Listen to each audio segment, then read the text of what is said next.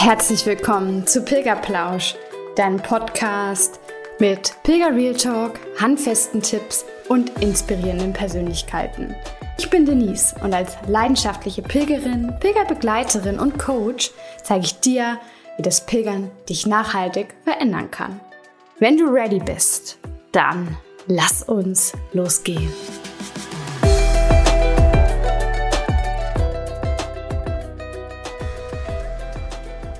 Hello Sunshine, wie schön, dass ich dich auch heute wieder bei Pilgerplausch begrüßen darf. Diese Folge, ja, die schließt sozusagen den Bogen zu Folge 43, denn ich bin heute mit einer dir schon bekannten Pilgerin, ja und jetzt darf ich sie auch wirklich so nennen, bei meinem Format Pilgern für Anfänger, am Plauschen. Das ist nämlich jetzt das Welcome Back Format Simone Schwandrau ist ja zum ersten Mal gepilgert und ich durfte sie bereits vor ihrem Abenteuer auf dem Camino del Norte zu ihren Erwartungen, ihren ja, Sehnsüchten interviewen. Und das Format ist für mich immer so eine Art Lieblingsformat, möchte ich schon fast sagen, wobei ich es liebe, mit allen Pilgern, allen Menschen ja auch im Austausch zu sein. Aber dieses Format zeigt so eindrücklich, welche Veränderungen auf dem Camino vor allem in der Innenwelt eines Pilgers stattfinden können und auch welche Erfahrungen die Pilger, Pilgerinnen unterschiedlich prägen. Deswegen möchte ich dir jetzt von ganzem Herzen empfehlen, hier gar nicht weiterzuhören, es sei denn, du hast schon in die erste Folge bzw. in das erste Interview mit Simone reingehört, nämlich die Folge 43. Ich finde, das ist so das Schönste, den Vorher-Nachher-Vergleich zu haben. Deswegen halt gerne an, geh erstmal zurück und dann darfst du natürlich gerne wieder bei dieser Folge einschalten und den Erzählungen und den ja, Erkenntnissen vom Jakobsweg von Simone lauschen. Welche ja, schöne, offene und authentische Art sie auch heute wieder bei ihrem Interview an den Tag gelegt hat. Ganz viel Spaß beim Reinhören. Ich freue mich heute endlich wieder Simone im Interview zu haben. Simone ist, oh Gott, ich kann schon gar nicht mehr sagen, vor Ewigkeiten gefühlt auf den Camino del Norte gestartet und ich habe sie endlich wieder erwischt und im Interview zurück vom Camino dabei. Simone, herzlich willkommen. Richtig. Hallihallo, schön dich wiederzusehen und zu hören vor allem. Ja. Geht mir genauso und ich bin vor allem ganz, ganz gespannt, was du so die letzten Wochen und Monate kann man schon fast sagen. Also Ja. vor allem natürlich beim Pilgern, aber auch danach erfahren hast. Und ich würde sagen, wir springen gleich mal rein, indem du vielleicht noch mal kurz erzählst, wer du so bist und am besten auch, wo du wann lang gepilgert bist. Ja, sehr gerne. Also ich bin die Simone, ich wohne in Wermelskirchen, äh, das ist so 30 Kilometer von Köln entfernt und ich bin im Frühjahr den Camino de Norte gegangen und das von Irun aus, also vom Anfang an bis zum Ende nach äh, Santiago. Das waren in Summe dann 828 Kilometer. Mhm. Für alle die, die das noch nicht gehört haben oder die vielleicht nur diesen klassischen Camino Frances kennen, was würdest du so im Gespräch, ich glaube, du hattest sogar auch eine Bekannte, die den Camino Frances mal gelaufen ist, so kurz und knapp den Unterschied vielleicht erklären? Ja, also das ist für mich ja auch äh, sehr interessant gewesen, da ich noch gar keinen Camino vorher gegangen bin und ich habe direkt am ersten Tag jemanden getroffen, der schon, ich glaube, drei unterschiedliche Caminos gegangen ist und dann habe Mhm. ich äh, mich zwischendurch auch immer mit ihm unterhalten und ähm, ich habe halt gar keinen Vergleich. Die Caminos kommen nur ganz am Ende zusammen. Das sind maximal, glaube ich, 50 Kilometer oder so. Das kann Mhm. man dann schlecht beurteilen. Und ähm, aber er hat mir gesagt, eindeutig, ähm, je, jeder Camino hat so seinen, seinen eigenen Spirit, aber landschaftlich fand er eindeutig den äh, Camino del Norte am schönsten, Mhm. aber auch ähm, aufgrund seiner Länge, wenn man den wirklich komplett geht, äh, am anstrengendsten. Ja. Ja, Und ich glaube, ja. das fasst es auch ganz gut zusammen. Ich habe ja vor einigen Wochen, äh, bin ich den Camino del Norte ja auch für drei Tage nur gelaufen. Aber äh, ich muss auch sagen, der hat mich körperlich sehr herausgefordert. Ich bin rückwärts gelaufen. Ich glaube, das macht trotzdem auch einen Unterschied, weil da, wo du den Aufstieg quasi hattest, hatte ich ja dann den Abstieg und andersrum. Aber erzähl doch noch mal kurz, wann bist du losgelaufen und ähm, wie lange hast du jetzt insgesamt gebraucht?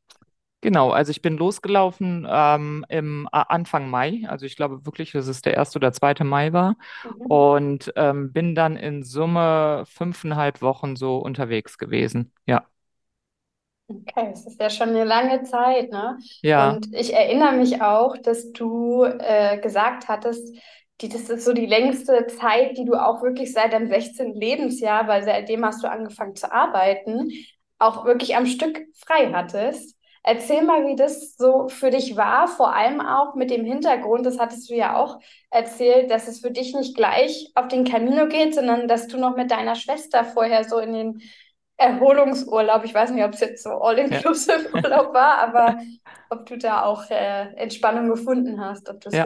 gut getan hat. Also es war wirklich eine sehr interessante Erfahrung für mich und ähm, kommen wir vielleicht ja nachher auch nochmal so in Details, aber wenn man wirklich mal so lange an einem Stück mal einfach woanders ist und einfach was ganz anderes macht, das ist ein riesengroßer Unterschied. Und Mhm. ähm, ich bin ja gestartet mit meiner Schwester äh, auf Fuerteventura eine Woche Chillurlaub.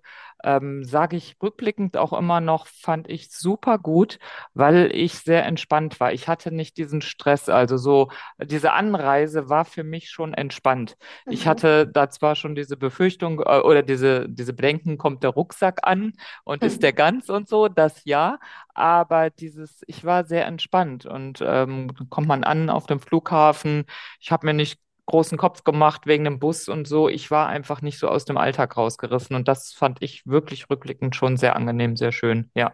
Und dann, weil du meintest auch so lange, ja, in Summe waren das wirklich dann ich glaube, sechseinhalb Wochen oder so oder sieben Wochen in Summe. Also bis ich wirklich wieder arbeiten gegangen bin, weil ich nach dem Camino mir auch noch ein paar Tage Zeit genommen habe und ähm, Sehr gut. ja, richtig. Und ähm, es war eine unwahrscheinlich wichtige und gute Erfahrung und auch wirklich diese Zeit so zu nutzen. Wenn ich so zurückdenke, wenn ich jetzt einfach nur äh, vier, fünf Wochen zu Hause geblieben wäre, ich glaube, das äh, wäre nicht äh, so, hätte für mich nicht so eine Zweckerfüllung gehabt wie das jetzt. Ja. Mhm.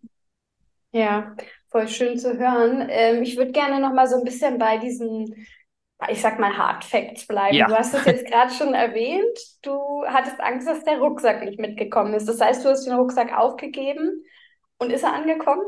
Ja, also ich kann, kann wirklich nur allen sagen, das ist wirklich immer schon eine Spann äh, Spannung in dem Moment, weil Mhm. man hat halt nicht viele Möglichkeiten. Es ist nicht wie im normalen Urlaub, wo ich dann irgendwo ankomme und dann sage, na ja, dann kommt das Gepäck halt äh, zwei, drei Tage hinterher. Das ist schon ein bisschen anders.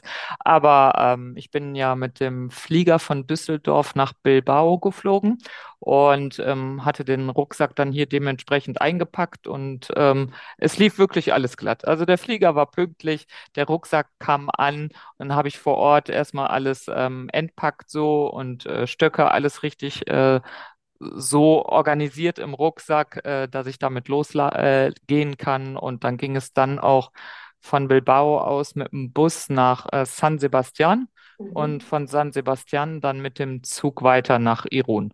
Oh, wow, da hast du ja auch noch eine schöne Inlandsreise Ja, gehabt. Da gleich mal meine erste Frage, einfach aus eigener Erfahrung heraus. Hast du Buch, äh, Buch, Bus oder Zug, so wollte ich sagen, vorgebucht? Weil ähm, wir hatten ja äh, im Ende Juni sind wir ja nach Güemes in die Herberge gefahren ähm, oder geflogen und hatten den Bus aber nicht vorgebucht, der uns von Bilbao nach ähm, Güemes beziehungsweise irgendeinen anderen Ort, den ich jetzt gerade nicht im Kopf habe, gebracht hätte und hatten dadurch wirklich Probleme, überhaupt hinzukommen, weil die ähm, Busse ausgebucht waren. Ich weiß nicht, vielleicht bist du nicht am Wochenende hm. angekommen. Also genau, das ist so eine Sache, da, da ähm, das wusste ich vorher auch so nicht. Also man kommt auf dem Flughafen an und dann ähm, gibt's da diese ähm, Alza-Busse heißen die, glaube ich. Und man Mhm. kann sowas äh, vorher buchen, ja. Und ähm, ich war halt in der Woche und wusste, das wird wahrscheinlich recht entspannt. Und äh, es gibt eine sehr schnelle Direktverbindung von äh, Bilbao nach San Sebastian. Also der fährt ja mehrfach täglich. Deswegen hatte ich mir da nicht so einen Kopf gemacht.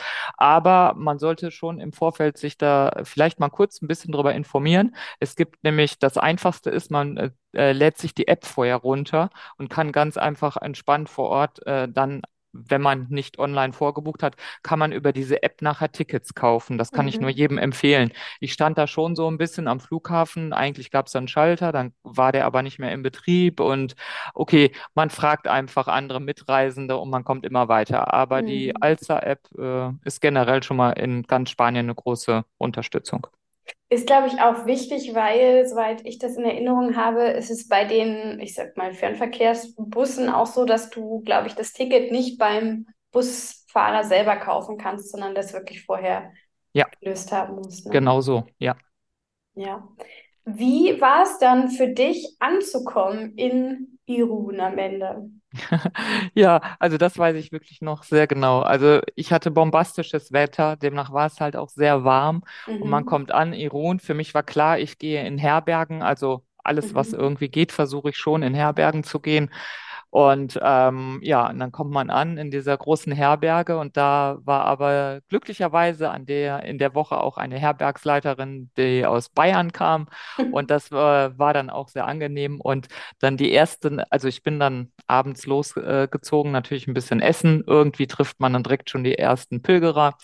Und die erste Nacht in so einer großen Herberge, ähm, ja, man macht sich damit vertraut, ähm, was sind die Regeln in so Herbergen und dann auch, äh, ja, Duschen und äh, wie die ganzen Abläufe so sind. Und man lernt die ersten Mitpilgerer kennen und auch die erste Nacht mit den ganzen Schnarchern. Also War gleich in der ersten Nacht der Fall, oder?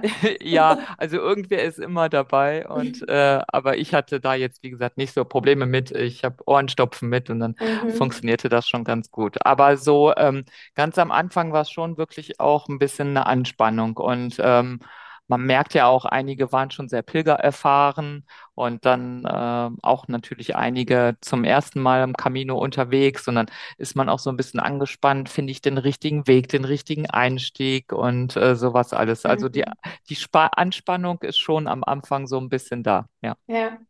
Sind viele Pilger aus äh, Irun gestartet, die du kennengelernt hattest? Weil ich glaube, das ist schon so eine, der zentralere Startpunkt für den Camino del Norte, oder? Ja, auf jeden Fall.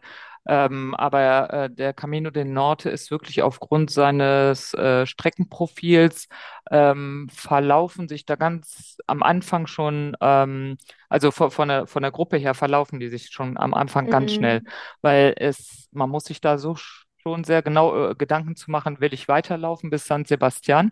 Man hat also nicht die Möglichkeit, das haben mir andere auch bestätigt, wie auf dem Camino Frances, dass man alle zwei, drei, vier Kilometer eine Herberge ähm, Mhm. findet. Das ist auf dem Camino del Norte ganz klar nicht so. Da muss man sich manchmal im Vorfeld überlegen, gehe ich zehn Kilometer weiter oder bleibe ich lieber Mhm. hier? Und da kann man gerade äh, beim Camino del Norte mischt sich ähm, in der ersten ein, zwei Wochen mischt sich auch dieses Pilgerumfeld völlig Ja. nochmal. Ja. Wie, wie war das für dich? Also erstmal auch generell mit anderen zu pilgern. Ich erinnere mich, dass du gesagt hattest, du freust dich auch alleine, einfach mit dir zu sein, über ein paar Dinge dir nochmal Gedanken zu machen, einfach nochmal da in dich zu gehen, aber gleichzeitig auch vor allem dann am Abend in den Herbergen so dieses Gemeinschaftliche. Wie, wie war das für dich? Konntest du es wirklich so erleben? Ja, also das fand ich wirklich schön. Also ich habe auch festgestellt, ähm, ja, jeder Pilger ist ja auch unterschiedlich. Also ich liebe es wirklich, Beziehungen mit anderen Menschen. Und das ist mir da auf dem Weg auch nochmal bewusst geworden. Und das ist, tat mir so gut, welche Menschen ich kennengelernt habe unterwegs und die Gespräche. Äh, ähm, zwischendurch äh, beim Mittagessen oder abends auch, aber auch, dass man die Möglichkeit hat, wirklich einfach mal für sich in Ruhe zu gehen.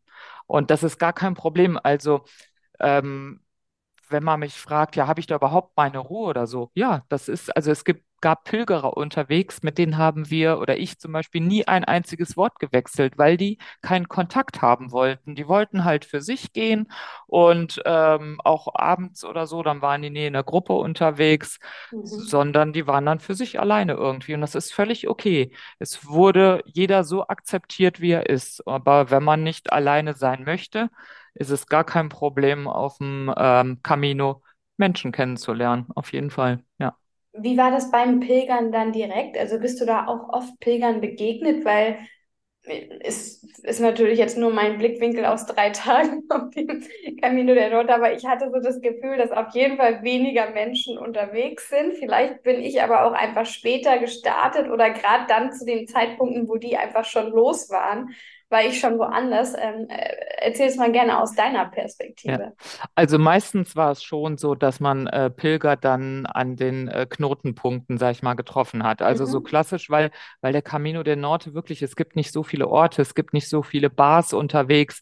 Also Mhm. äh, wenn man da mal 25 Kilometer geht, dann äh, kann es auch sein, dass es an dem, auf den 25 Kilometern eh nur fünf Bars gibt. Und deswegen Mhm. äh, treffen sich da die meisten dann wieder. Und ähm, was ich dann aber auch sehr schön fand, weil ich bin dann auch äh, stundenlang manchmal gegangen, drei, vier Stunden, habe nie jemanden getroffen und also kein Mitpilgerer. Aber dann ist man an der Bar und dann sitzt da schon wieder irgendwer. Das fand, fand ich, aber auch viele anderen sehr angenehm. Mhm. Wie war es für dich generell? Ich habe, du hattest auch gesagt, dass äh, du schon dran glaubst, dass dir dann immer die richtigen Menschen zur richtigen Zeit begegnen. Hast du da irgend, also irgendeine Begegnung jetzt direkt, an die du denkst? Ja, also es ist wirklich so, dass ich ähm, das von dem Camino auch ganz klar mitgenommen habe, wirklich auf mein Umfeld mehr zu achten und zu hören, wirklich zuzuhören. Mhm. Wenn man das macht, ähm, ähm, merkt man nachher erstmal, was einem, äh, ich sage immer so, Gott oder, halt auch irgendwer, woran man glaubt, einem zur Verfügung stellt, weil wir nehmen vieles einfach nicht wahr. Und zwei Situationen hatte ich ganz klar, ähm, wo ich vorher nicht so empfänglich war und dann nicht zugehört habe. Ich habe irgendwo nach zwei Wochen oder so mal einen Pilgerer getroffen, den habe ich vorher und nachher nie wieder gesehen. Und Mhm. wir, ich bin auch mit dem nur mal einfach eine Stunde gegangen und dann haben wir uns so ein bisschen darüber unterhalten, ähm, wie man am Ende nach Santiago, wie man das so ein bisschen machen könnte, also etappenmäßig, weil der sehr viel schon gegangen ist. Und dann hatte er mir äh, damals was empfohlen und sagte, ach, ich mache das mal ganz anders. Ich gehe nur die, Le- ich gehe bis zum ähm, Monte Guzzo, übernachte da noch einmal und gehe nur noch am nächsten Morgen die fünf Kilometer runter. Genauso wollte ich es damals auch machen. Ich Ja, und da habe ich nur gedacht, äh, gedacht, was erzählt der mir? Ich gehe doch nicht danach die fünf Kilometer den Berg runter, das schafft doch jeder. Da habe ich Mhm. gesagt, also der erzählt mir hier irgendwie ein und hatte mir noch vorher gesagt, wo er übernachtet hatte und so. Da habe ich gesagt, ja, ja, hört sich ja ganz interessant an. Witzig ist dann, je mehr es zum Ende hinging, habe ich mich da, ich habe wie gesagt, mit dem nie wieder gesprochen. Aber am Mhm. Ende habe ich mich nochmal daran erinnert und habe gedacht, naja, warum bist du dem begegnet und er hat dir das gesagt. Irgendwas Mhm. sollte das dir zeigen. Und ich habe es Mhm. nachher so umgesetzt, wie er mir gesagt hat. Und es war die beste Entscheidung, die ich machen konnte. Die war War schön. grandios. Ja. Boah, da Und bekomme ich Gänsehaut. Erzähl, warum. ja, da, äh, es gab noch eine wirklich für mich sehr wichtige ähm, äh, oder Zeichen, sage ich jetzt mal so. Ich war, ähm, ah, ich hatte wirklich auch körperliche Probleme mal, können wir ja nachher nochmal drauf zu sprechen kommen. Mhm. Aber ähm, Da habe ich an dem Morgen wirklich gedacht, was machst du jetzt? Und die Mitpilgerer haben dann gesagt, ey Simone, fahr doch einfach mal einen Tag äh, oder ein Stück mit dem Bus und so. Und dann habe ich gesagt, naja, aber eigentlich geht's mir heute Morgen wieder gut. Naja, ich mich also an die Bushaltestelle gesetzt und habe gedacht, ich fahre mal ein paar Kilometer mit dem Bus.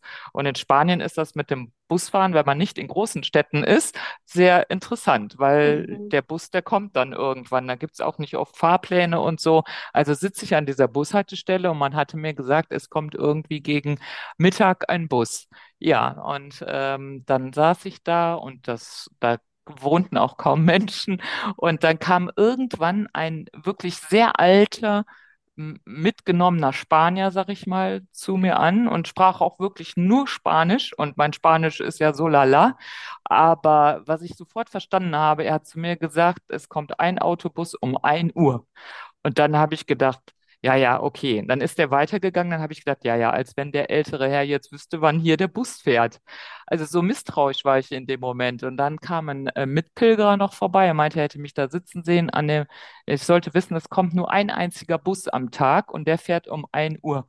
Und dann habe ich gedacht, Mensch, Simone, warum hast du nicht sofort auf den ersten alten Herrn schon, warum war da so Missvertrauen? Mhm. Wo ich dann gedacht habe, höre einfach zu, höre zu und äh, sehe auch mit offenen Augen und nimm das alles mehr wahr. Da wird dir so viel geschenkt und gezeigt und du nimmst es nicht wahr. Mhm. Und das habe ich auf jeden Fall auf dem Camino mitgenommen und es ist immer schwierig, hier in, zu Hause auch wieder das ähm, abzurufen. Aber Mhm. manchmal, wenn ich dann so unterwegs bin, dann, also ist egal, ob ich jetzt ähm, hier in der Natur wieder unterwegs bin, aber auch so privat einfach auf ähm, Veranstaltungen oder so, wo ich mir sage, Simone, höre richtig zu und gucke richtig.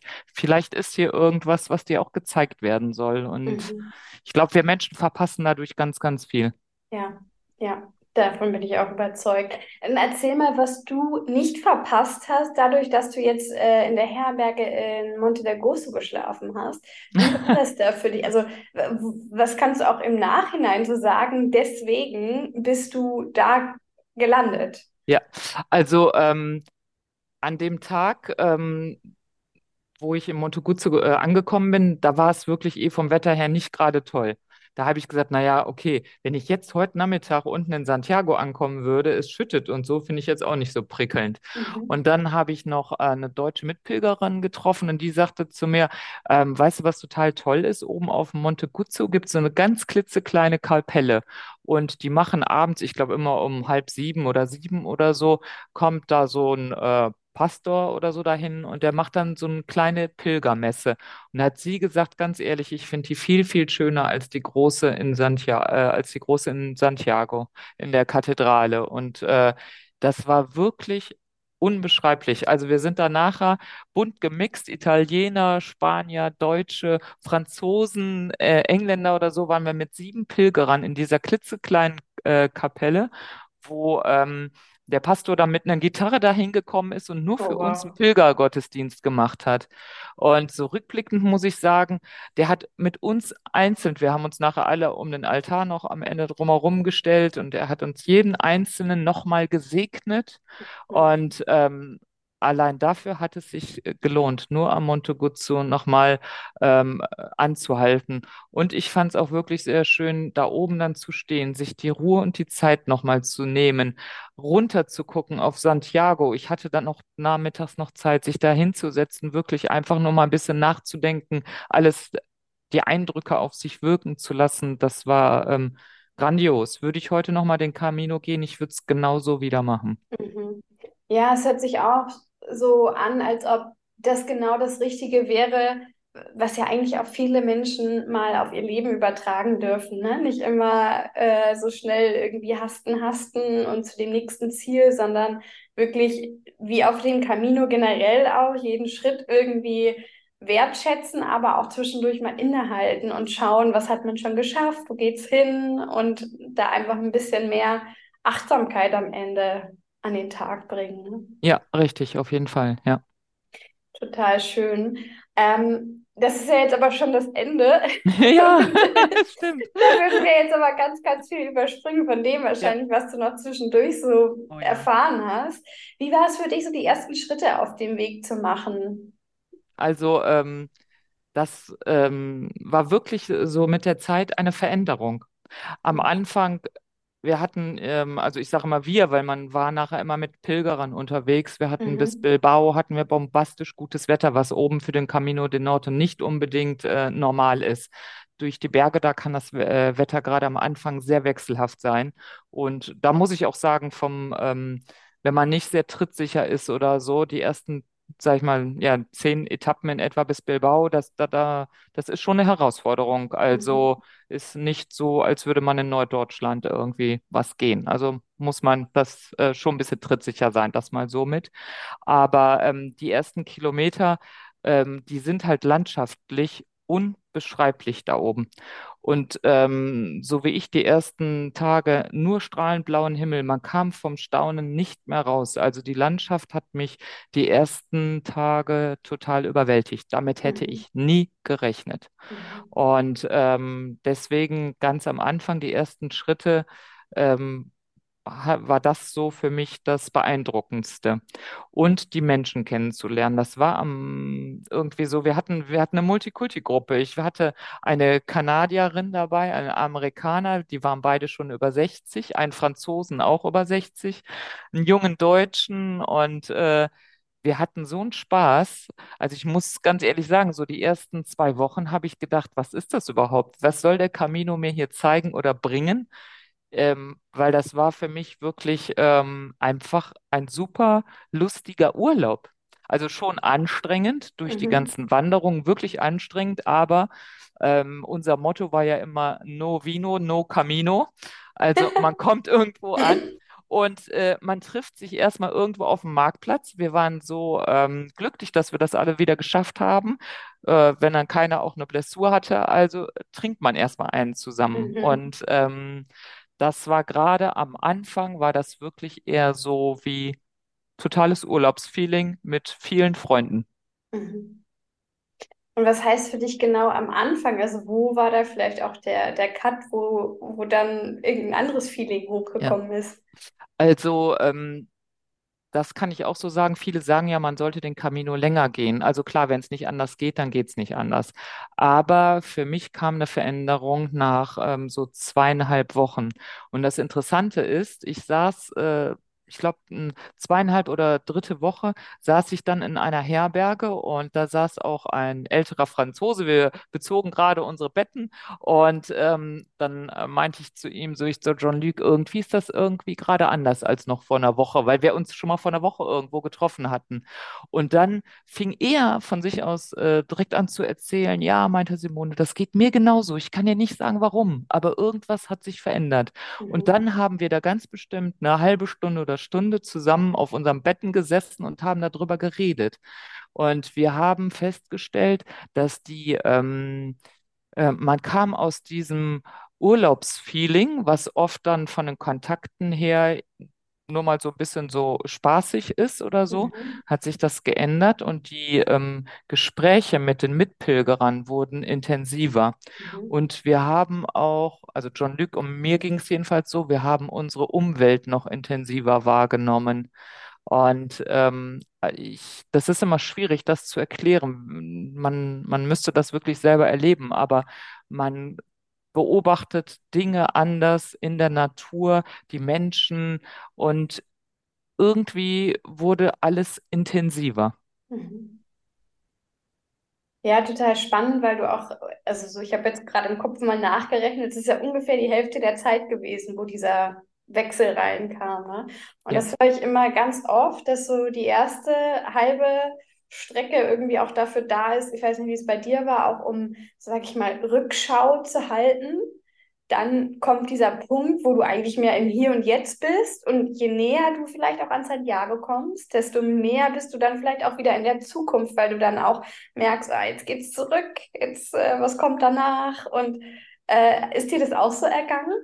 Ja, ich glaube, damit triffst du es wirklich gut auf den Punkt. Also am Anfang, auch wenn es Urlaubsfeeling war, man äh, ging ja viele äh, Kilometer dann auch alleine und da habe ich dann schon dann mich versucht zu äh, zwingen, so, was habe ich denn mitgenommen, was wollte ich denn hier Mhm. machen oder ähm, was möchtest du ändern oder so. Und irgendwie veränderte sich das dann, dass ich dann abgelegt habe, weil ich kam da nie hin. Immer wenn ich gedacht habe, so jetzt denk doch mal darüber nach, wie war das und das und dann wolltest du dir doch mal Gedanken zu machen. Ich bin aber über diesen Punkt nicht hinausgekommen. Und Mhm. dann hatte ich irgendwie so, dann habe ich mir so in der Mitte eher so gedacht, lass das doch einfach alles, lass alles auf dich wirken, so wie es jetzt ist, im Hier und Mhm. Jetzt. Und irgendwas wird der Weg mit mir machen und mir zeigen. Und so wie du gesagt hast, und dann verändert sich das irgendwie auch. Und zum Ende Ja. hin auf jeden Fall, wo man dann auch schon mal sagt, ja, wenn ich jetzt wieder zu Hause bin, dann unterhält man sich auch mit den anderen Pilgerern und ähm, was wird sich dann vielleicht ändern? Also da, das ist schon so dann Richtung Zukunft denkend, ja. Mhm. Ja, es ist ja auch oft irgendwie so, dass wir so sehr in der Vergangenheit hängen bleiben. Ich glaube, du hast es ja auch gesagt, du würdest gerne, was suchst du beim Pilgern, auch so ein bisschen mit unterschiedlichen Themen nochmal abschließen können. Ne? Ich glaube, da war die ehemalige Partnerschaft, nochmal der Verlust von einigen lieben Menschen in deinem Leben. Ähm, und oft ist es aber so, dass, dass diese Themen schon an uns herangetragen werden, aber dann in bestimmten Momenten, wie so, wenn du auf dem Weg irgendwie zum, vom, von einer Promenade zum Strand bist und dann schauen darfst, welcher Stein liegt mir jetzt aktuell gerade im Weg, aber nicht welcher hat mir oder ist mir vielleicht vor fünf Jahren mal im, im Weg gelegen, sondern was ist gerade aktuell da. Und dann hat man auch die, die Kraft, weil es dann kleinere Steine sind, das zur Seite zu legen, als dann vielleicht irgendwie man denkt, ah, der dicke Brocken vor fünf Jahren, also den muss ich jetzt aber noch mal kurz hochhieven. Und es kostet dann wahrscheinlich auch ein bisschen mehr Energie. Ja. Das heißt, was war es für dich so rückblickend betrachtet? Also du hast gesagt, ja, ich möchte mehr bei mir ankommen, ich möchte auch eine Innenschau gerne machen. Es ist auch so dieses, der Unterschied sportlich ist eher dieses Wandern, aber Pilgern ist wirklich eher so ein bisschen tiefer. Und würdest du sagen, dass es das auch jetzt ge gewesen ist? Also, dass du, dass du wirklich auch trotzdem Rückschau halten konntest, dass du mit manchen ähm, ja, äh, Dingen oder Personen da irgendwie mehr in, in die in den Frieden gekommen bist oder ist es vielleicht am Ende was ganz, ganz anderes gewesen, was dir Hm. der Camino jetzt gegeben hat?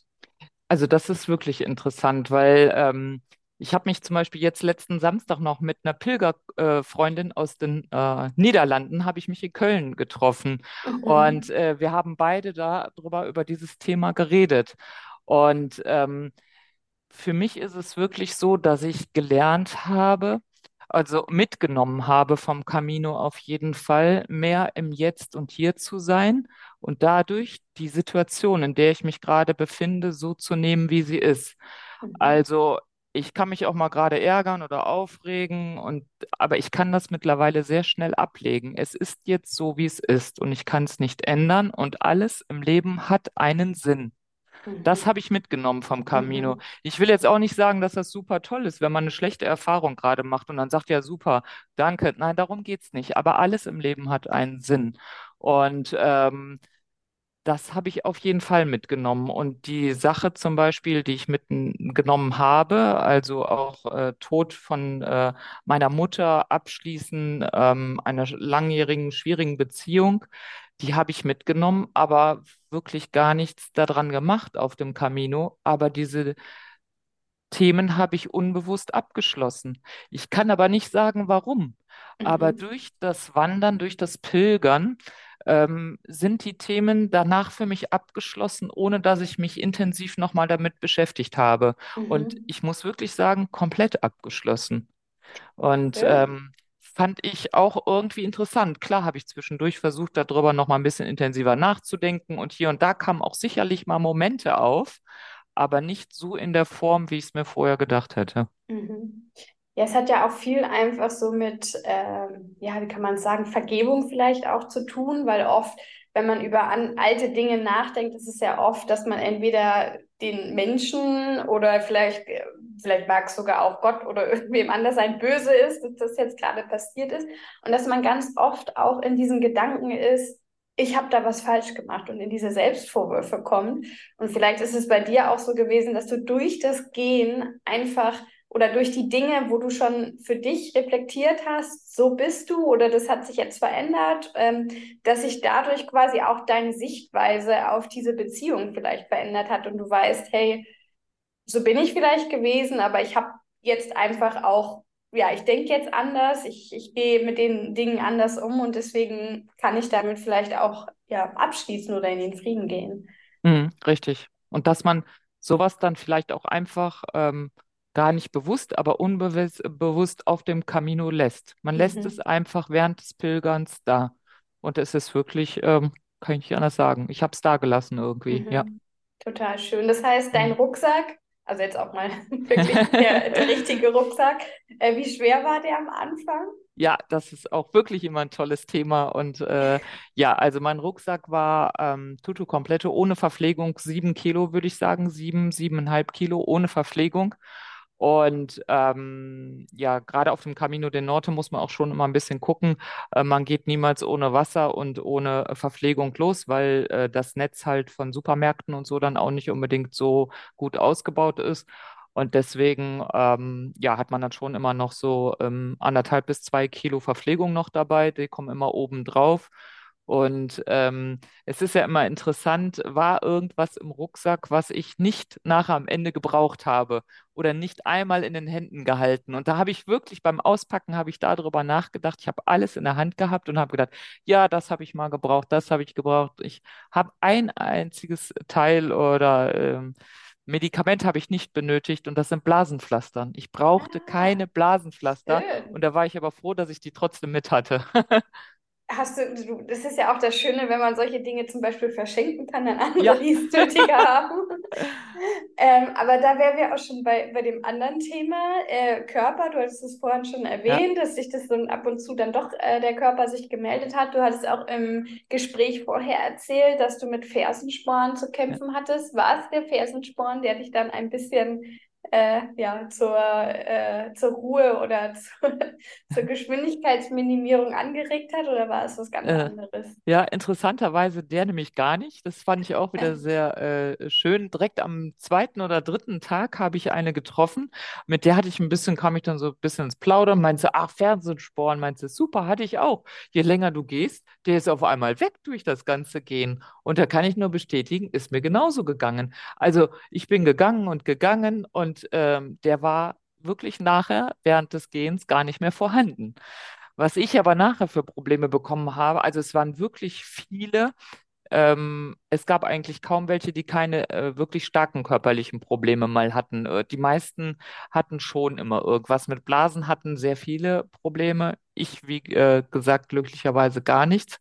Und ähm, aber viele hatten durch dieses extreme Rauf und Runter auf dem Camino äh, Probleme mit dem Knie, mit dem Sprunggelenk oder so wie ich auch Probleme mit dem Schienbein. Also es ist mhm. Schienbein-Kantensyndrom und ähm, das äh, darf man da auch nicht unterschätzen. Ich habe das am Ende nur hingekriegt, ähm, dadurch, ähm, dass ich einfach wirklich konsequent nur noch wenige Kilometer, also weniger gegangen bin, so 20 Kilometer nur noch und deutlich langsamer gegangen bin. Und ich Mhm. kann auch wirklich nur jedem empfehlen, ähm, auf dem Camino del Norte zumindestens äh, Stöcke zu verwenden, weil Ja. die bringen eine wahnsinnige Entlastung, wenn man äh, runtergeht. Ja, Mhm.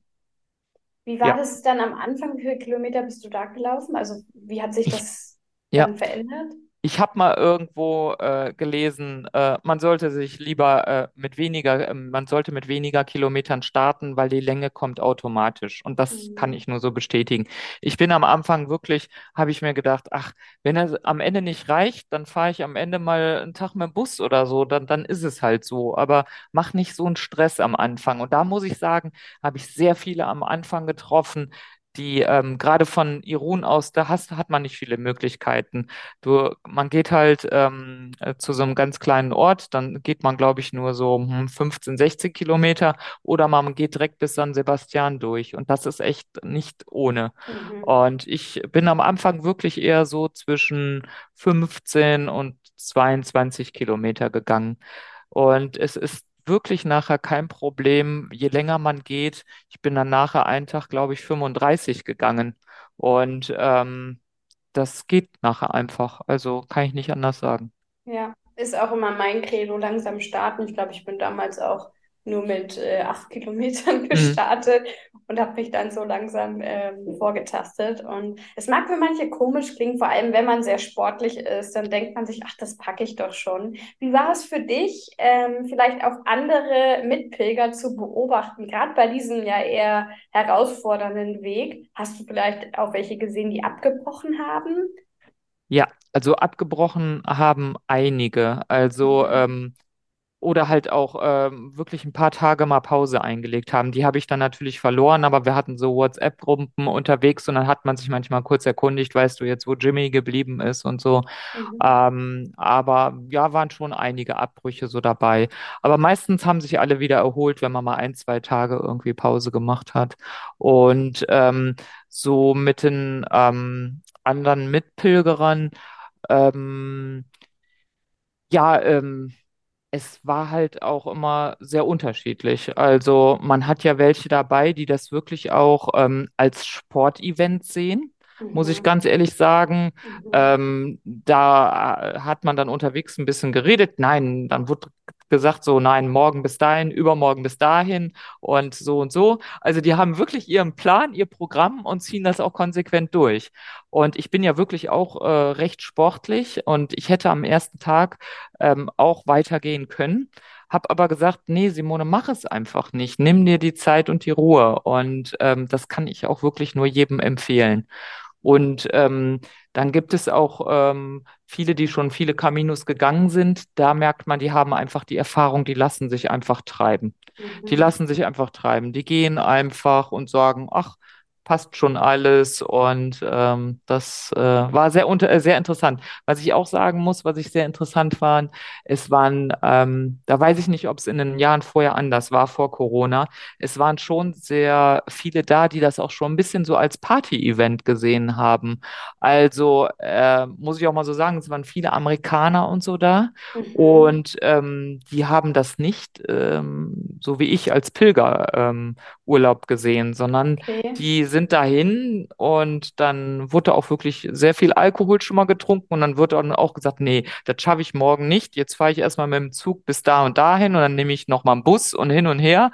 Und äh, wir fanden unterwegs, davon gab es schon einige. Also, das höre ich jetzt äh, auch gerade zum ersten Mal. Interessant.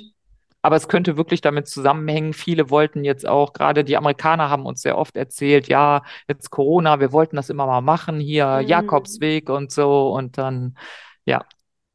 Zwei Punkte, die du jetzt gerade angebracht hast. Ähm, ich muss kurz überlegen, welchen ich zuerst, aber ich nehme jetzt den, den du gerade angesprochen hast. Corona äh, wollten schon immer machen, so war es bei dir ja auch.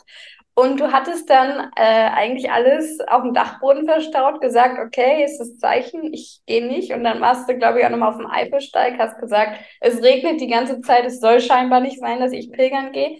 Und dann hast du es aber doch gemacht, weil du nochmal so, so eine Sehnsucht äh, gespürt hast. Wie würdest du, weil das Leben wird ja vorwärts gelebt, aber rückwärts verstanden. Und jetzt kannst du vielleicht da drin einen Sinn sehen, dass 2020 einfach noch nicht der Moment gewesen wäre, aber jetzt dann schon. Wie, wie Ja, kannst du das für dich so jetzt im Nachhinein erklären? ja. Also ähm, es ist wirklich so, wie ich jetzt eben sagte, dass ich das gelernt habe, alles im Leben hat einen Sinn. Mhm. Und ähm, Ich glaube auch, dass ich 2020 wahrscheinlich ähm, viel mehr Ballast, also damit meine ich jetzt nicht den Rucksack, sondern wirklich seelischen Ballast hatte und dass es wahrscheinlich gut war, dass ich das damals gar nicht noch, äh, also noch nicht mitnehmen, äh, noch nicht mitgenommen habe, weil ich jetzt irgendwie weiter war und vielleicht auch dazu eher in der Lage war, das dazulassen auf dem Mhm. Camino. Also ähm, wie gesagt, manche Dinge, Dinge erfährt man auch nie, warum die so sein sollten, aber irgendwie glaube ich, dass ich entspannter unterwegs war jetzt als 2020. Ja. Ja, ist total schön, so eine Erkenntnis. Du hattest auch erzählt, und da ähm, bin ich jetzt gerade auch nochmal drauf gekommen, weil du ja gemeint hast, es sind halt auch welche dabei, die sportlich sehen, beziehungsweise die dann auch planen. Und so eine bist du ja eigentlich normalerweise auch, hattest du erzählt. Das heißt, du kannst äh, gut mit Excel-Tabellen, hattest dir, glaube ich, auch noch so eine schöne Excel-Tabelle erstellt, wie viele Kilometer, wann auch irgendwelche tollen Herbergen da sind bist, hast du selber auch gesagt, eher so die Perfektionistin. Wie kannst du dich jetzt so nach dem Jakobsweg beschreiben? Konntest du das also wirklich auch in, in Ruhe oder im Guten gehen lassen? Hast du gesagt, hattest du damit noch zu kämpfen? Weil ich glaube, du hattest ja sogar auch die erste Unterkunft schon wirklich nicht vorgebucht, ne? Mhm. Genau, Ja. richtig. Also ich ähm, dadurch, dass ich ja so jobmäßig halt auch ziemlich verplant bin, wollte ich das ja so gerne auf dem Camino lassen und äh, doch mal so lernen, alles völlig spontan und äh, flexibel so zu gestalten. Und Mhm. ähm, so bin ich dann auch losgegangen. Das Interessante war, dass relativ am Anfang schon seit, ach, so nach vier, fünf Tagen stellte sich relativ schnell heraus, dass man äh, das auf dem Camino de Morte so nicht machen kann. Man kann nicht Mhm. einfach gehen und gucken, ich komme irgendwo unter. Nein, also dafür waren zu viele Pilgerer unterwegs, zu wenig Herbergen. Also ich meine jetzt nicht zu wenig generell, sondern einfach für die, die Leute. Es gibt auch viele Herbergen nicht mehr seit Corona. Mhm. Und ähm, das Herbergennetz ist halt nicht so groß. Und wenn man an, äh, bei einer Herberge nicht unterkommt, äh, unterkommt, dann muss man wirklich an dem Abend gegebenenfalls zehn Kilometer weiter. Und das ist schon eine Nummer. Mhm. Und ähm, da haben wir relativ schnell festgestellt, ähm, und das kann ich auch jedem nur empfehlen auf dem Camino del Norte, wenn man morgens früh unterwegs ist, ähm, für die nächste Nacht, also nicht für diese Nacht, sondern für die nächste Nacht ein Zimmer zu, äh, also ein Bett zu reservieren. Und ähm, da einfach anzurufen, habt ihr für morgen noch ein Bett frei? Okay, funktioniert immer da auch per Telefon, muss immer nur einen Namen hinterlassen. Habe ich nicht einmal gehabt, dass es nicht funktioniert hat. Und äh, das war ähm, auf jeden Fall besser. Was Mhm. mir aber am Ende des Weges die Erkenntnis gebracht hat, dass dieses ganze Planen, also es gab wirklich Pilgerer, die schon einige äh, Wege hinter sich haben, die waren davon so genervt, so angestrengt, sie müssten doch jetzt immer schon vorher die Unterkunft buchen und da hätten sie keine Lust äh, drauf und da waren welche, die wollten deswegen auch abbrechen. Mhm. Und äh, da habe ich gesagt, das ist für mich gar keine Option. Rufe ich halt einen Tag davor ja an und reserviere mir ein Bett. Fand ich jetzt nicht so schlimm. Was mir aber gezeigt hat, dass dieses ganze Planen und Organisieren eigentlich eine unendlich große Stärke von mir ist. Es ist gar keine Belastung für mich. Ich äh, bin sehr lange mit einem ähm, aus Nürnberg unterwegs gewesen. Der hat sich am Ende bei mir bedankt, weil ich für ihn meistens einfach ein Bett mit reserviert habe. Und da hat er gesagt, Simone, für mich verursacht dieses irgendwo anrufen und planen echt Stress, aber du hast das irgendwo zwischen Tür und Angel gemacht. Und da, äh, der Weg hat mir ganz klar gezeigt, Simone, du musst nicht spontan und flexibel werden und deine Planerei ablegen. Nein, das ist dir gegeben und äh, du kannst das super gut und äh, für dich ist das gar kein Stress. Du musst das nicht ablegen. Das war eine ganz große Erkenntnis für mich. Total schön. Vor allem, und jetzt, äh, das fand ich nämlich noch die Erkenntnis, weil ich jetzt gerade so auf dem Weg bin, wieder meine Planung zu finden, weil lustigerweise habe ich sie nämlich durch den Camino abgelegt, weil mich das vorher so extrem eingeengt hatte, immer nur zu planen. Und ich diesen, oder eigentlich seitdem, wie gesagt, seit 2018, ähm, auch diesen Flow so ein bisschen brauche. Und jetzt gerade aber wieder alles so zurück, äh, dass, dass ich so zwei Sachen einfach zusammentun, die Balance wieder finde. Und da fand ich ganz spannend ähm, zu merken, wenn ich mir diese Struktur erschaffe und dieses plane, dann habe ich ja trotzdem am Ende mehr Zeit, wo ich dann wieder kreativ werden kann oder einfach mich dem Flow hingeben kann, aber wirklich auch ohne den Kopf dabei, dass der sich immer dann zu Wort meldet und sagt, ja, du wolltest doch da noch was machen und ja, aber das hast du jetzt vergessen noch zu machen, sondern das ist, glaube ich, das Wichtige, dass das eine das andere nicht unbedingt ausschließen muss. Ja, richtig. Äh, absolut den äh, Nagel auf den Kopf getroffen. Ja, sehe ich genauso. Mhm. Total schön. Ja. Ähm, du hattest erzählt, du bist eh schon im Alltag sehr minimalistisch unterwegs gewesen. Wie war das für dich so auf die, also wirklich nur sich auf die Inhalte deines Rucksacks zu konzentrieren? Hat es dir an irgendwas gefehlt? Du hast gesagt, du hast alles schon gebraucht aus deinem äh, Rucksack, außer die Blasenpflaster, aber wie, wie war das für dich? Ja, es hat wirklich nichts gefehlt. Ich bin mit allem ausgekommen. Man, das äh, spielt sich so schnell, so einfach ein. Man weiß, man kommt in der Herberge an, man äh, schmeißt mit äh, anderen Mitpilgerern die Waschmaschine an, man hat am nächsten Tag wieder äh, saubere Wäsche und so. Ich habe nicht mehr gebraucht, als ich mit hatte.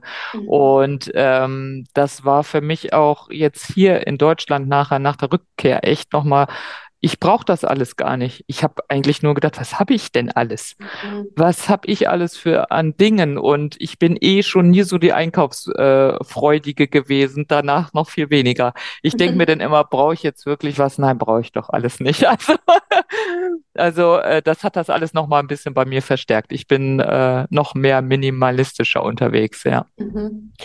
Und durch die ganzen Planungen, also bist du wirklich dort auch gelandet, wo du hin wolltest? Also wie gesagt, ich erinnere mich noch an dein Wort mit der Exit-Tabelle und Kultherbergen. Ähm, Gerade natürlich auch bei mir so mit dem Hintergrund, dass ich genau in der Herberge in Wemmis war, ist vielleicht für, also für mich jetzt einfach auch spannend zu erfahren, wie das aus deiner Pilgersicht, wie du das so wahrgenommen hast, Beispiel in der Herberge zu sein, weil ja. du mir ja auch zwischendurch geschrieben hattest, weiß ich ja schon, dass du auch dort warst. Ja, also es gab gab ja so ein paar Highlights oder so, da bin ich auch froh, dass es genau so gewesen ist. Wie mhm. GMS oder so, ähm, fand ich äh, toll, dass ich da gelandet bin. Das war ein tolles Erlebnis, tolle Herberge und ähm, ansonsten ist der Plan äh, oder die, die, die, der Plan, den ich mir mal einfach so gemacht hatte, war der halt ziemlich schnell irgendwann über Bord geschmissen, weil äh, man trifft durch andere Mitpilgerer einfach andere Entscheidungen, weil wenn man unterwegs ist, dann sagt der eine, hör mal, ich wollte eigentlich heute nur bis da und dahin gehen. Dann habe ich mir gedacht, nee, ich wollte eigentlich noch sechs Kilometer weitergehen. Also soll man nicht heute Abend noch irgendwie noch was zusammen trinken und essen und so. Und dann da habe ich halt gelernt, mehr dazu zu hören. Mhm. Das soll dann irgendwie so sein. Dann habe ich mir gedacht, okay, das soll dir jetzt irgendwas sagen. Ja, dann bleibst du heute Nacht auch einfach mal in der Herberge und mhm. wir gehen dann morgen und da und dahin. Und ähm, dadurch bin ich, äh, habe ich, glaube ich, so ein Mischmasch. Also ich habe schon so Sachen, wo ich unbedingt gerne hin wollte. Da war ich auch schon, aber andere auch gar nicht und habe dadurch ganz andere tolle ähm, Herbergen und Menschen kennengelernt. Mhm. Und was war jetzt so äh, die, die beste Herberge, die du so hattest? War es wirklich die in oder? ähm, nein, das äh, glaube ich nicht. Es gab eine kleine bei einem Spanier Sergio. Das fand ich die schönste. Also es gibt nicht mehr viele alte, ursprüngliche öffentlichen Herbergen, wo man mhm. wirklich mit äh, zehn, maximal zwölf Leuten äh, abends zusammen isst, wo der Herbergsleiter äh, was kocht und man dann auch auf Spendenbasis da ist. Davon mhm. gibt's wirklich auf dem, ich kann es jetzt nur für den Camino del Norte sagen, nicht mehr viele. Ich ja. glaube, ich hatte auf der ganzen Strecke vielleicht ähm, drei in dieser Art und Weise, drei, vier vielleicht. Ansonsten gibt's mittlerweile größere und äh, eher so Hostels und so. Und diese kleinen ursprünglichen fand ich schon, ähm, die hatten einen einen ganz tollen Spirit. Mhm. Allein dieses abends zusammenzusitzen, wenn man dann mit einem Australier zusammensitzt und der erzählt einem von den ganzen äh, äh, Tieren in Australien oder so, das ist irgendwie intimer und das fand ich sehr, äh, sehr bewegend, diese kleinen Unterkünfte. Und die neuen ist natürlich dann auch schön, wenn man mal ein bisschen Komfort unterwegs hat, das muss ich schon sagen. Ja. Warst du auch in Hotels oder bist du wirklich die ganze Zeit in Herbergen gewesen? Ähm, ich war auch mal in Hotels, weil wir manchmal ähm, so unterwegs waren. Entweder war die Herberge wirklich nicht gut, also das, da habe ich auch gesagt, das mache ich dann nicht. Also da habe ich dann keine Lust zu. Oder man hatte wirklich nicht viel Auswahl. Es gab auch wirklich schon mal ähm, Orte, da gab es einfach gar keine Herbergen mehr. Mhm. Und ähm, dann habe ich das so gemacht. Wir haben uns mit äh, äh, Pilgerer haben sich manchmal zusammengetan. Also gerade die äh, Pilgerfreundin hier aus Holland, wir haben, glaube ich, in Summe uns dreimal ein Doppelzimmer miteinander geteilt. Das mhm. war immer äh, auch äh, sehr angenehm, ja. Schön, sehr schön. Ja, wie war es für dich, unterwegs zu sein? Auch, ich erinnere mich noch, dass du gesagt hattest, digital irgendwie auch deine Erinnerung festhalten geht gar nicht. Äh, ich habe mir jetzt hier mein Notizbuch gekauft Erzähl noch mal bitte, was drauf stand, weil irgendwas ja. Spannendes stand, glaube ich, drauf. Ähm, wie war das noch? Äh, wir können den Wind nicht ändern, aber die Segel neu setzen. Genau, mhm. ja, so mhm. war das. Richtig, ja.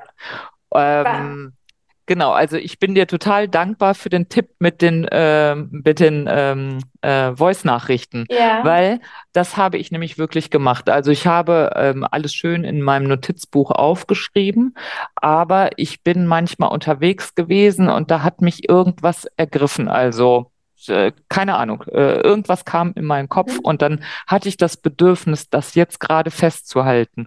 Und ich glaube, ich habe auf dem ganzen Camino irgendwie ähm, zehn äh, Voice-Mails für mich selber verfasst, die ich mir übrigens auch im Nachhinein nochmal angehört habe, weil ich da auf einmal irgendwie was hatte, das hätte ich in dem Moment nicht ähm, durch Schreiben festhalten können. Mhm. Und ähm, finde ich auch wirklich sehr spannend, sich das jetzt so rückblickend nochmal so anzuhören.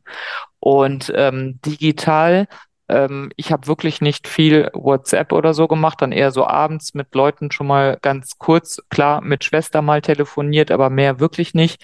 Ähm, das Einzige, was wir wirklich, also da war ich nicht die Einzige, ähm, was wir immer gebraucht haben, war äh, die Pilger-App, Mhm. weil die ähm, äh, die Pilger-App, die ist wirklich gut betreffend Herbergenauswahl und man hat direkt die Telefonnummern da und die Wegbeschreibung auf dem Camino del Norte ist nicht in allen Bereichen sehr gut. Ja. Manchiges ist wirklich total easy, der kann man sich nicht verlaufen, aber wir waren, also es sind ja auch diese, ich sage mal, Bundesländer sind ja da auch in Spanien und man merkt sofort, wenn man in einem anderen ähm, äh, Land ist, weil dann äh, war die Bezeichnung nicht mehr so gut oder so und da Mhm.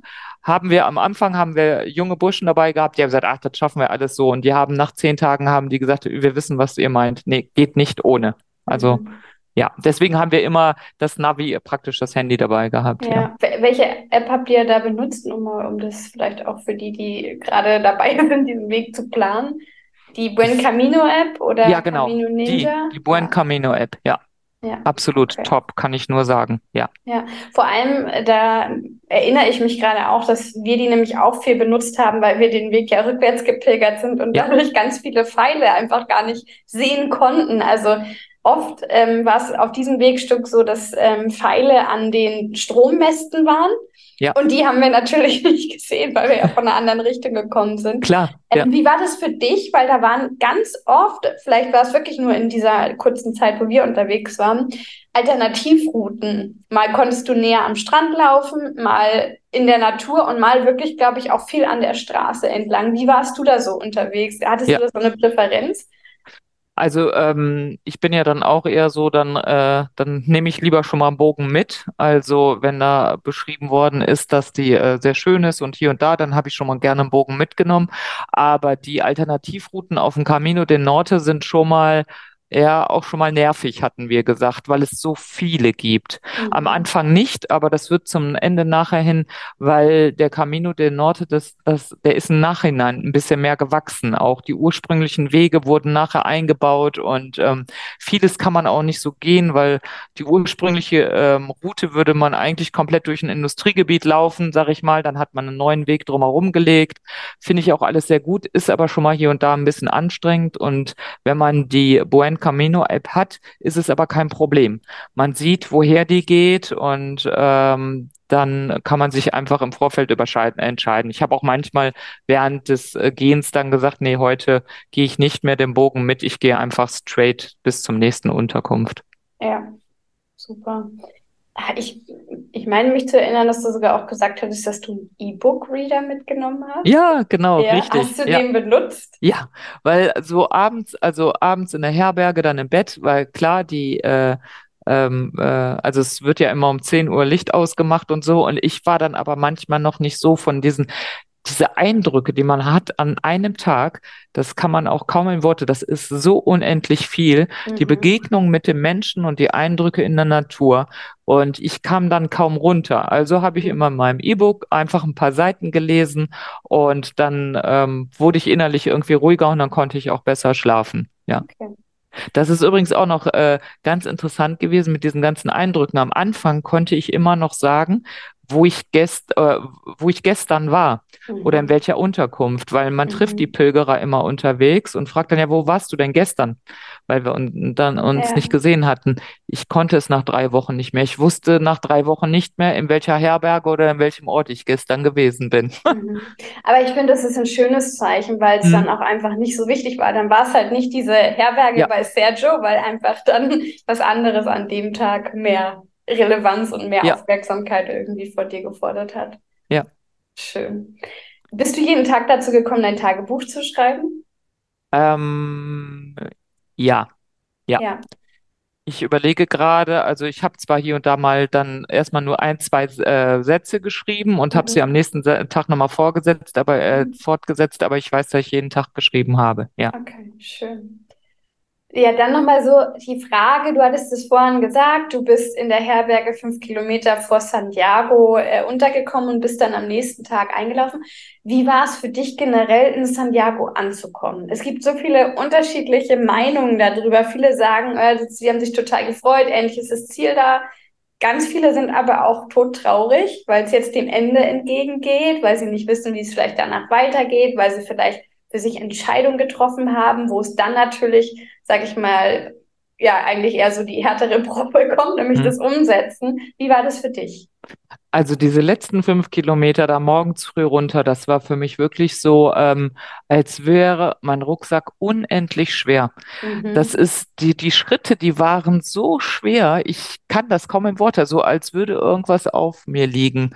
Mhm. Oder ja, irgendwas war, was mich so richtig bedrückt hat, so ein bisschen. Und ähm, dann in Santiago dann ähm, reinzukommen und auf dem Platz, da war das eher so, ich bin jetzt tatsächlich da, dieser unwirkliche Moment. Äh, dann genau zu diesem Moment. Und dann war es so, dass die niederländische, äh, niederländerische Freundin und eine aus Österreich, die waren schon einen Tag vorher angekommen.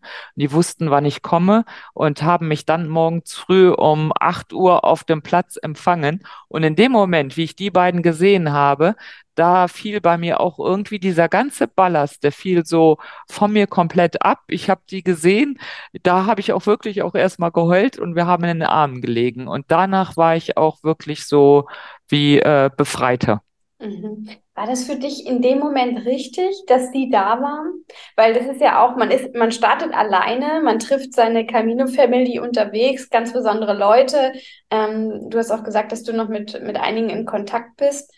Aber manchmal gibt es Momente, also ich hab, bin ja zweimal nach Santiago eingelaufen. Beim ersten Mal war es überhaupt nicht richtig, dass ich auf den Platz komme und da schon welche sehe, die ich kenne. Die waren jetzt nicht wie deine Mitpilgerin für mich extra da. Und beim zweiten Mal war es genau richtig, dass ich mit den Mitpilgern, mit denen ich schon lange gelaufen bin, auch eingelaufen bin. Mhm. Wie war das für dich?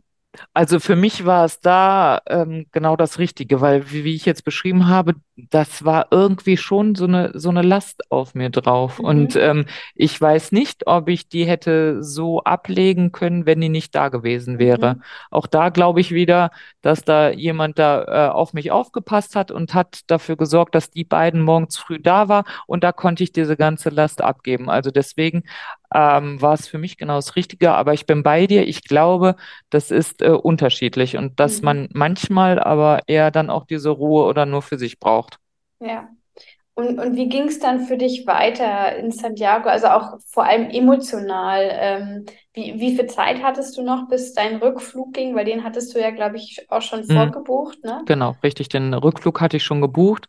Ab Porto dann, weil man mit dem äh, Bus relativ einfach nach Porto ähm, fahren konnte und von Porto aus kam ich besser zurück.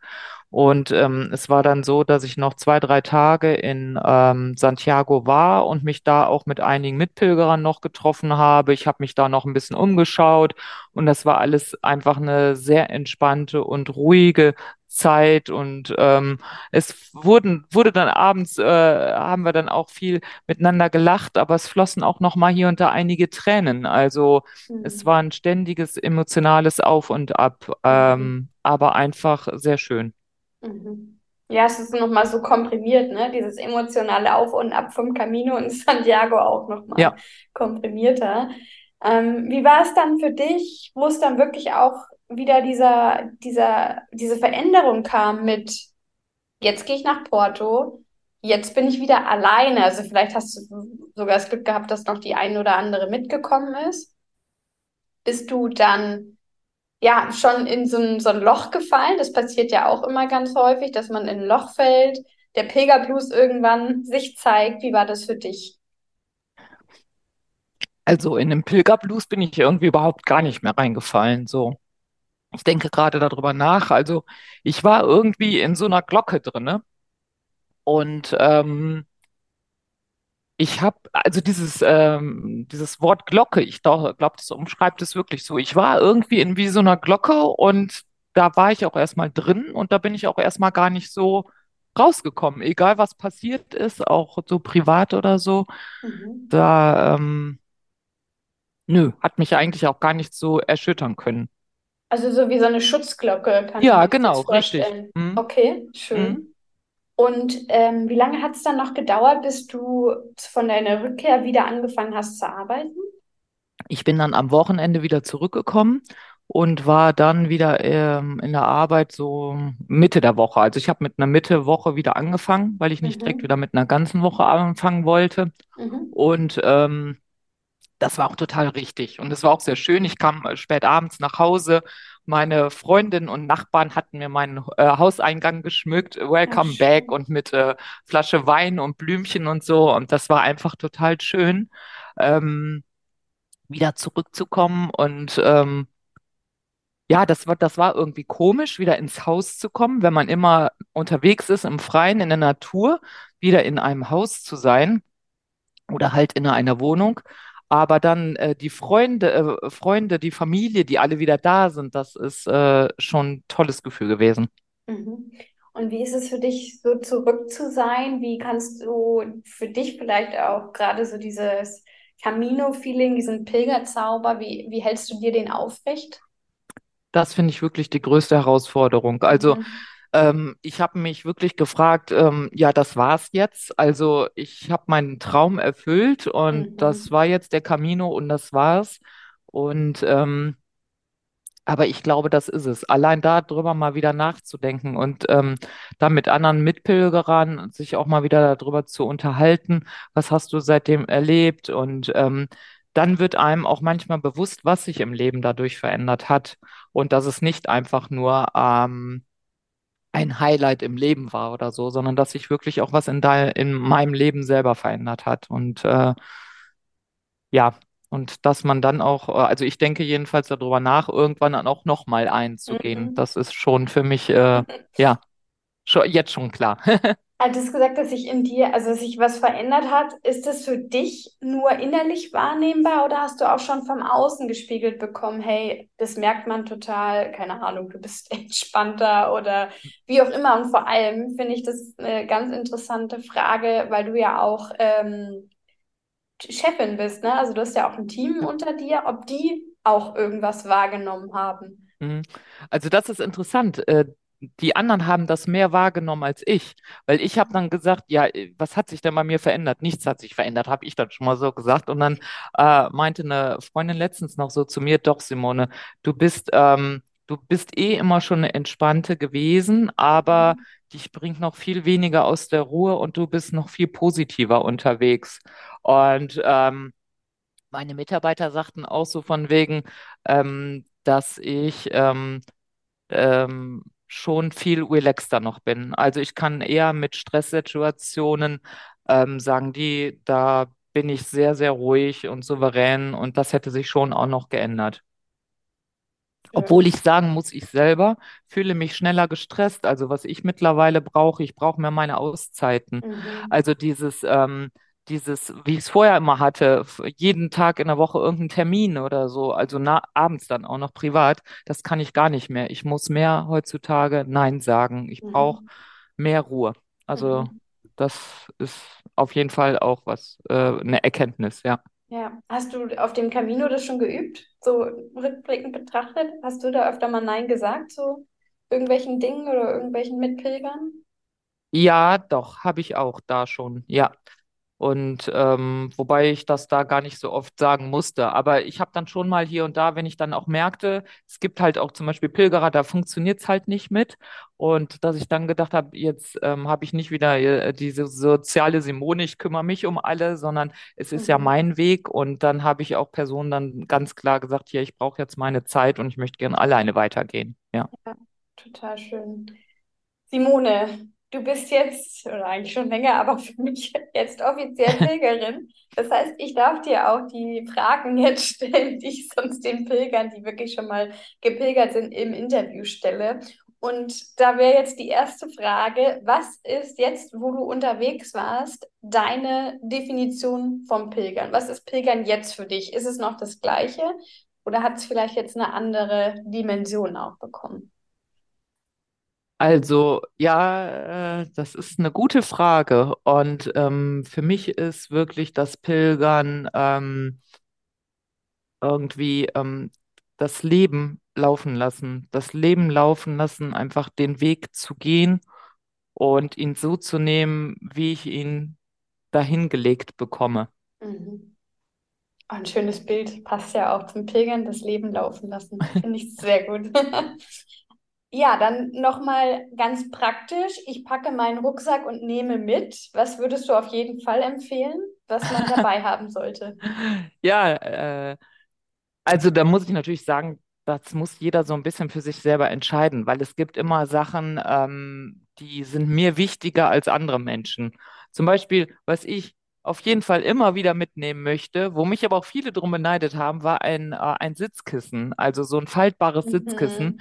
Ich äh, muss aber auch immer sagen, ich äh, habe Probleme, also ich kann mich nicht auf kalte Steine setzen oder so, aber ich hatte dieses Sitzkissen immer dabei und wenn ich mal keine Lust mehr hatte, weiterzugehen. Ich hatte ja immer meine Verpflegung dabei. Dann habe ich mich, egal wo ich war, einfach irgendwo hingesetzt.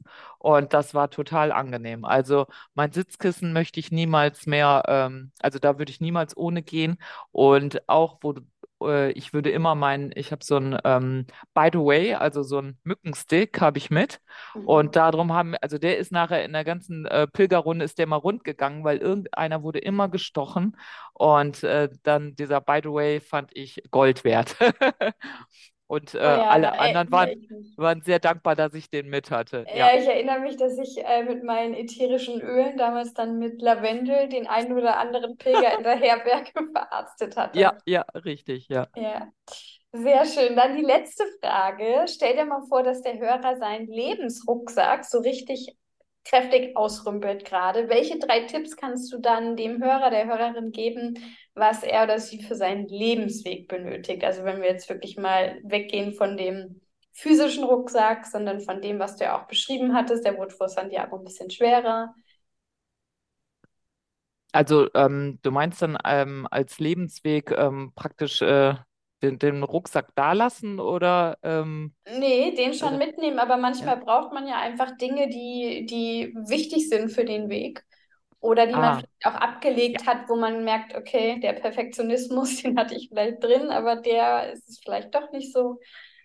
Ähm, ja, da ja jeder Mensch einzigartig ist, kann ich nur empfehlen, jeder sollte es so machen, wie er für richtig hält. Mhm. Also, wenn man das als Sportevent äh, sehen möchte, dann soll man es auch so machen. Also, man sollte sich nicht verbiegen lassen. Man sollte das so machen, wie man ähm, das für sich für richtig und gut hält. Aber man sollte auf jeden Fall offen sein. Offen sein dass der Weg einem vielleicht das gibt, was für einen viel besser und wichtiger ist. Offen zu sein ist, glaube ich, was ganz, ganz Wichtiges. Offen zu sein für Menschen und für die Natur. Mhm. Sehr schön. Ja, super, meine Liebe. Dann bleibt mir gar nichts weiter übrig, als dir nochmal ganz, ganz lieben Dank zu sagen. Auch, dass du dich jetzt in den Monaten, wir haben es einfach früher nicht geschafft, Alles gut, ja. dass du dir ja nochmal die Zeit genommen hast für das Interview, dass du uns nochmal mitgenommen hast und so offen und ehrlich über deine Erfahrungen vom Camino del Norte berichtet hast. Und dann wünsche ich dir jetzt ganz, ganz viel, ja, Erfolg und, und Spaß auch für deinen weiteren Lebensweg, für den, ja, ja, Weg, der für die Pilger eigentlich am schwersten ist, dass du da deine Erkenntnisse weiterhin gut einsetzen kannst. Ja, ganz lieben Dank dir auch nochmal für das Interview. Es hat mir wieder sehr viel Freude bereitet und es war für mich jetzt auch nochmal schön, alles nach so einer Zeit einfach mit dir nochmal äh, zu spiegeln irgendwie. Das war sehr, sehr schön. Dankeschön. Sehr, sehr gerne. Da hat sich die Wartezeit doch gelohnt, oder? Ja, ich gebe zu, ich war selbst ganz gespannt auf dieses Interview, weil ja doch schon ein paar mehr Wochen als üblich bei meinem Format vergangen sind. Aber wie Simone ja auch so schön sagt, das Leben laufen lassen. So haben wir es ja auch jetzt gemacht. Wir haben einfach auch vorher keinen Termin gefunden. Und ich denke auch, vielleicht hätte sie uns ohne diese Mehrzeit an Reflexion gar nicht so tolle Dinge von ihrem Jakobsweg-Abenteuer erzählen können. Hoffentlich hattest auch du durch dieses Gespräch mit Simone den einen oder anderen Aha-Moment. Wobei, ja, es, muss, es reicht ja schon ein Aha-Moment. Ob es jetzt die Erkenntnis war, dass deine vermeintlichen Schwächen doch ganz schön cool sind. Oder du vielleicht den Menschen und damit dem Leben mehr zuhören darfst. Egal was es ist, vertraue deinem Bauchgefühl. Und dann geh für dich los. Denn du weißt doch, jeder Schritt zählt. Deine Denise.